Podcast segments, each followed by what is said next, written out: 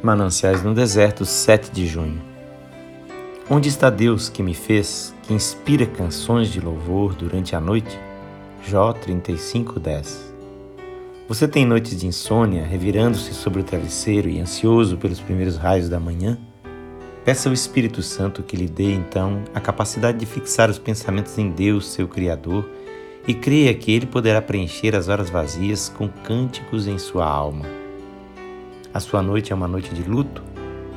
É muitas vezes em tais ocasiões que Deus se achega ao que chora e assegura-lhe que ele chamou o ente querido que partiu para participar da gloriosa comunhão. E esse pensamento já traz o começo de um cântico. É a sua noite uma noite de desânimo e fracasso, real ou imaginário? Ninguém o entende. Seus amigos o desprezam. Mas o seu Criador se aproxima e lhe dá um cântico um cântico de esperança, o cântico que você está precisando ouvir. Assim, pois, esteja pronto para cantar quando ele lhe der o cântico. Somente na tempestade podemos provar se a embarcação é forte, e o poder do Evangelho numa vida só pode ser plenamente demonstrado quando o crente é submetido a uma grande aflição.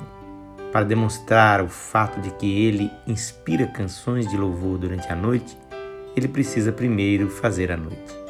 William Taylor Deus te abençoe.